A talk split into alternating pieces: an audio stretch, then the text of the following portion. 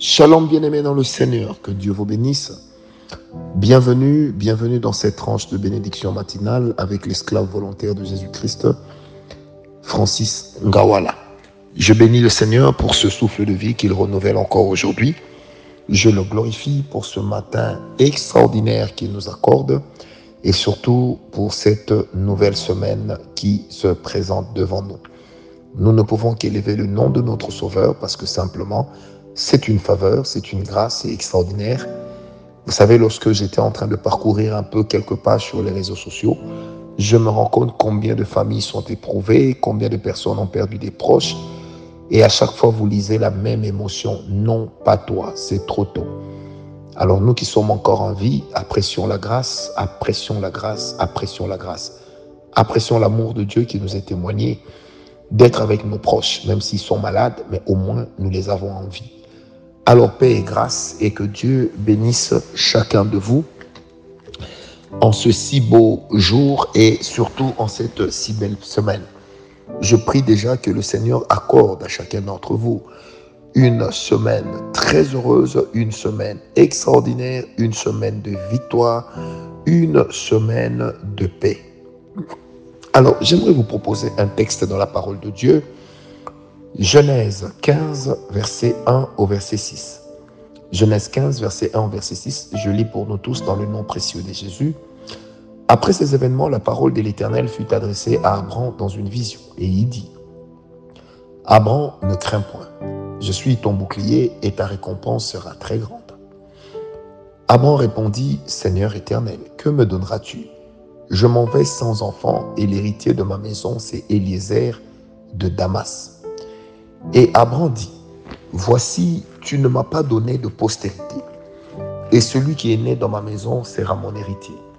Alors la parole de l'Éternel lui fut adressée ainsi. Ce n'est pas lui qui sera ton héritier, mais c'est celui qui sortira de tes entrailles, qui sera ton héritier. Et après l'avoir conduit dehors, il dit, Regarde vers le ciel et compte les étoiles, si tu peux les compter.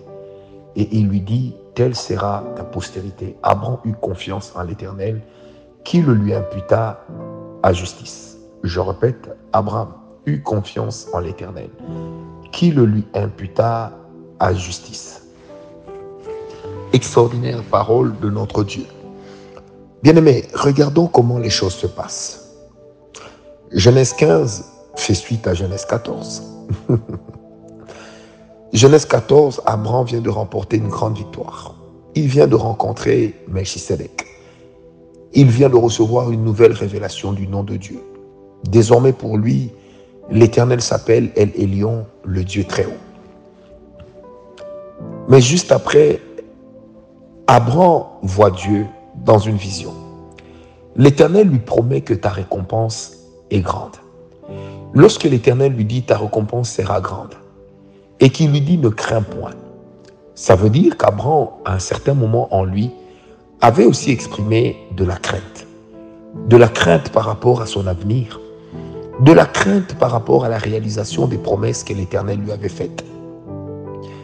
De la crainte par rapport à la vision de sa vie. Il était un peu comme quelqu'un qui dirait, ben voilà, comme quelqu'un qui se dirait, j'ai obéi, je suis arrivé là où Dieu m'a dit qu'il me bénirait, mais voici les années défile devant moi et à ce jour, je ne vois rien. Au contraire, après avoir affronté les gens, ces rois, je me suis fait de nouveaux ennemis. Et là, Dieu lui répond tout de suite, je suis ton bouclier, ça veut dire ton protecteur. Ça veut dire que lorsqu'on t'attaquera de gauche ou de droite, on ne t'atteindra pas.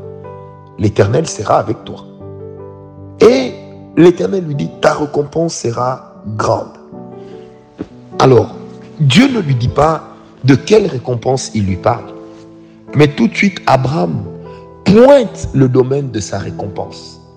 Il dit au Seigneur, je m'en vais sans enfant. Une manière de dire, Seigneur, est-ce que tu trouves normal que je m'en aille sans enfant?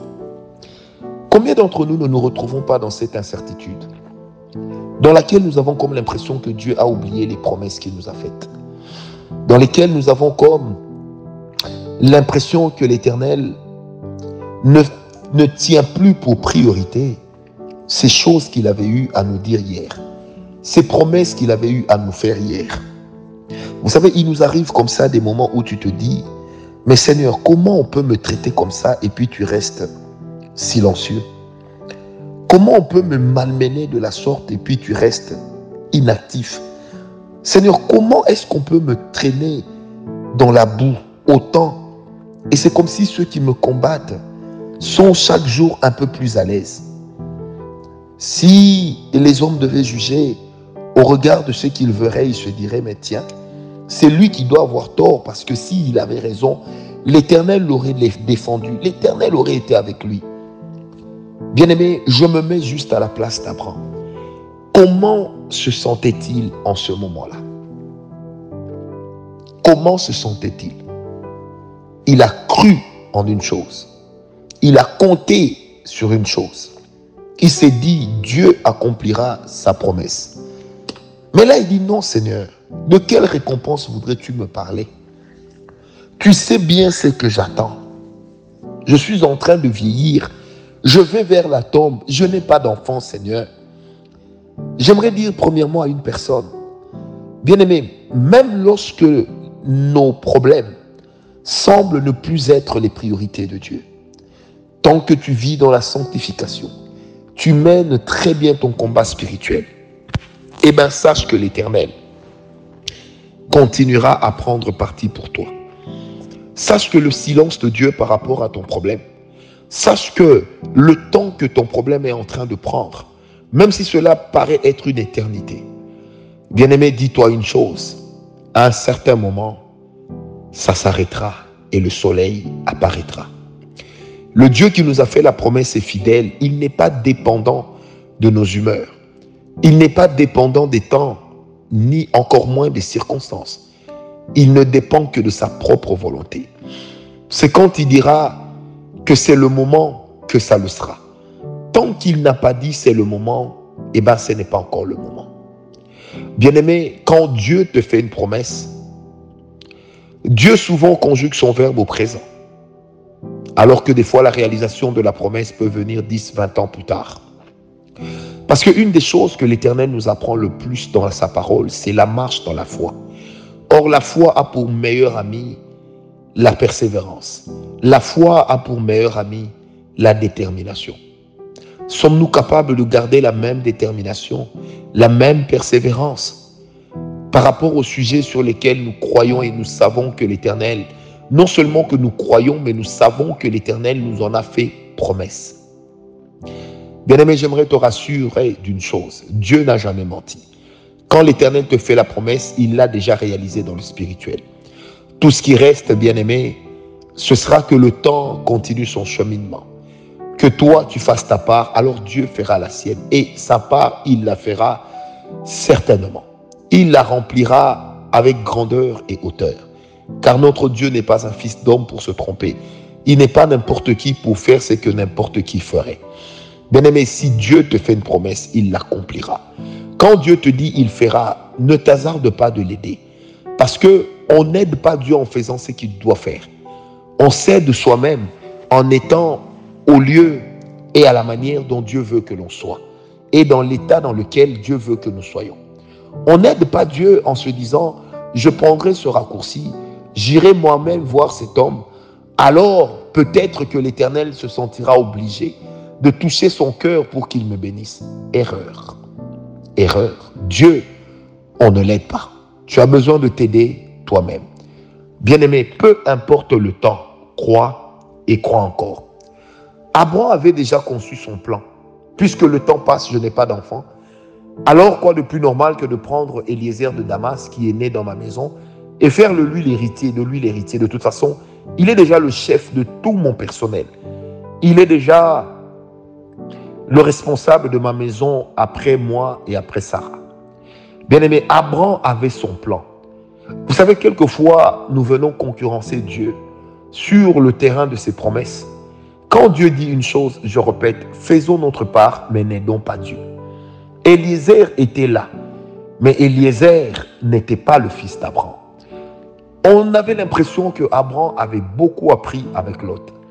Mais tout à coup, on a encore comme l'impression qu'en fait, c'est comme s'il n'a pas tout appris.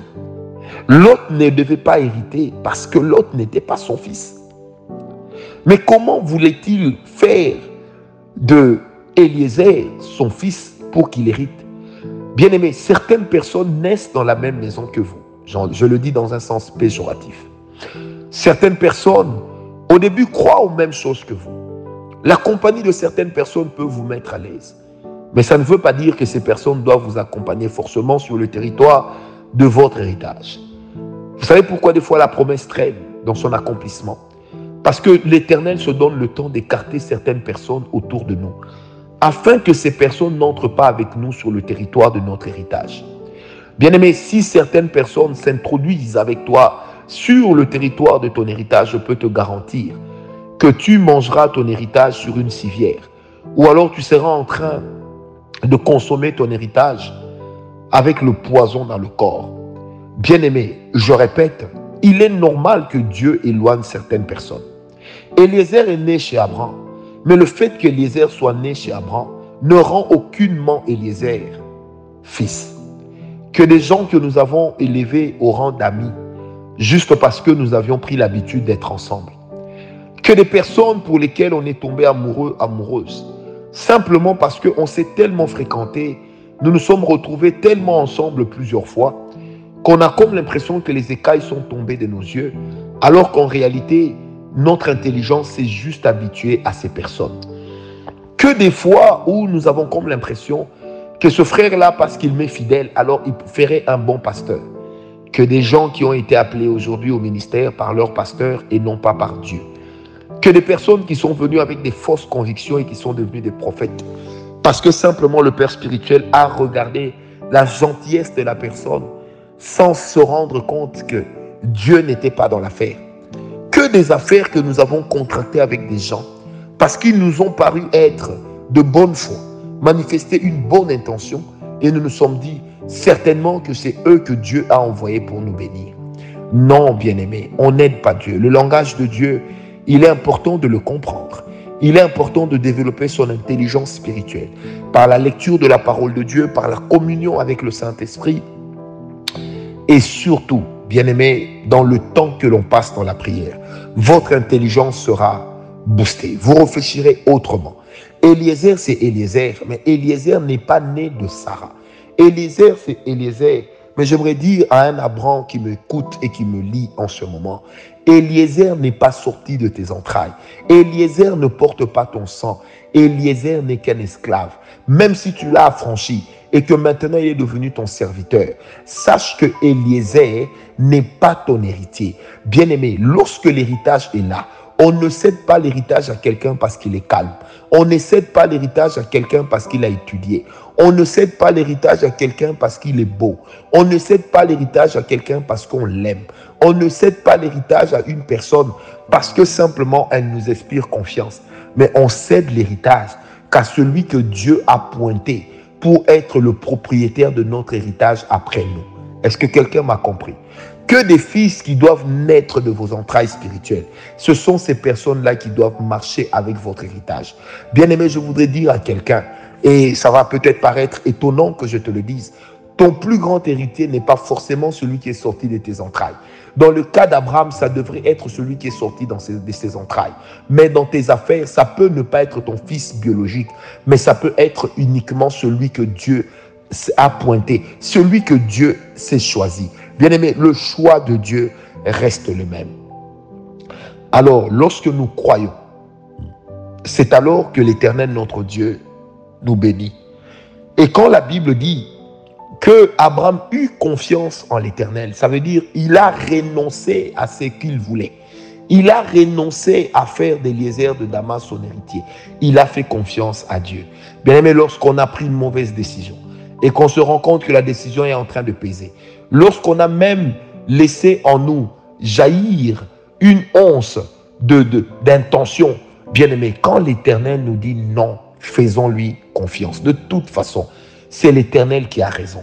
De toute façon, l'Éternel est arrivé avant nous là où nous allons. Je voudrais dire à une personne, croire aux promesses de Dieu, c'est aussi marcher par la foi. Croire aux promesses de Dieu, ce n'est pas marcher selon les calculs, mais c'est marcher selon la parole et selon le langage de Dieu. Je prie que durant cette semaine, les choses qui vont arriver, les choses qui vont se produire dans ta vie, les événements qui vont se succéder, que ce soit des choses qui sont en train de t'amener vers là où Dieu t'attend, que ce soit des événements qui sont en train de te conduire là où l'Éternel va manifester pleinement sa gloire dans ta vie. Je prie que le nom de Jésus-Christ puisse être béni en toi avec qui je suis en train de prier. Fais confiance à Dieu. Tu es peut-être en train de passer par un couloir sombre. Fais encore confiance. Tu es peut-être en train de te dire, il, est impossible que ça change. Bien-aimé, écoute-moi bien. Fais encore confiance à Dieu il mérite ta confiance. Oh David dira, j'ai été jeune, j'ai vieilli. Jamais je n'ai vu le juste être abandonné, ni sa postérité mendiant son pain. J'ai cette forte déclaration à te dire, tu ne seras pas le premier juste qui mendiera son pain. Non, tu ne seras pas le premier, parce que Dieu te gardera. Alors, espère et crois. Paix et grâce. Paix et grâce.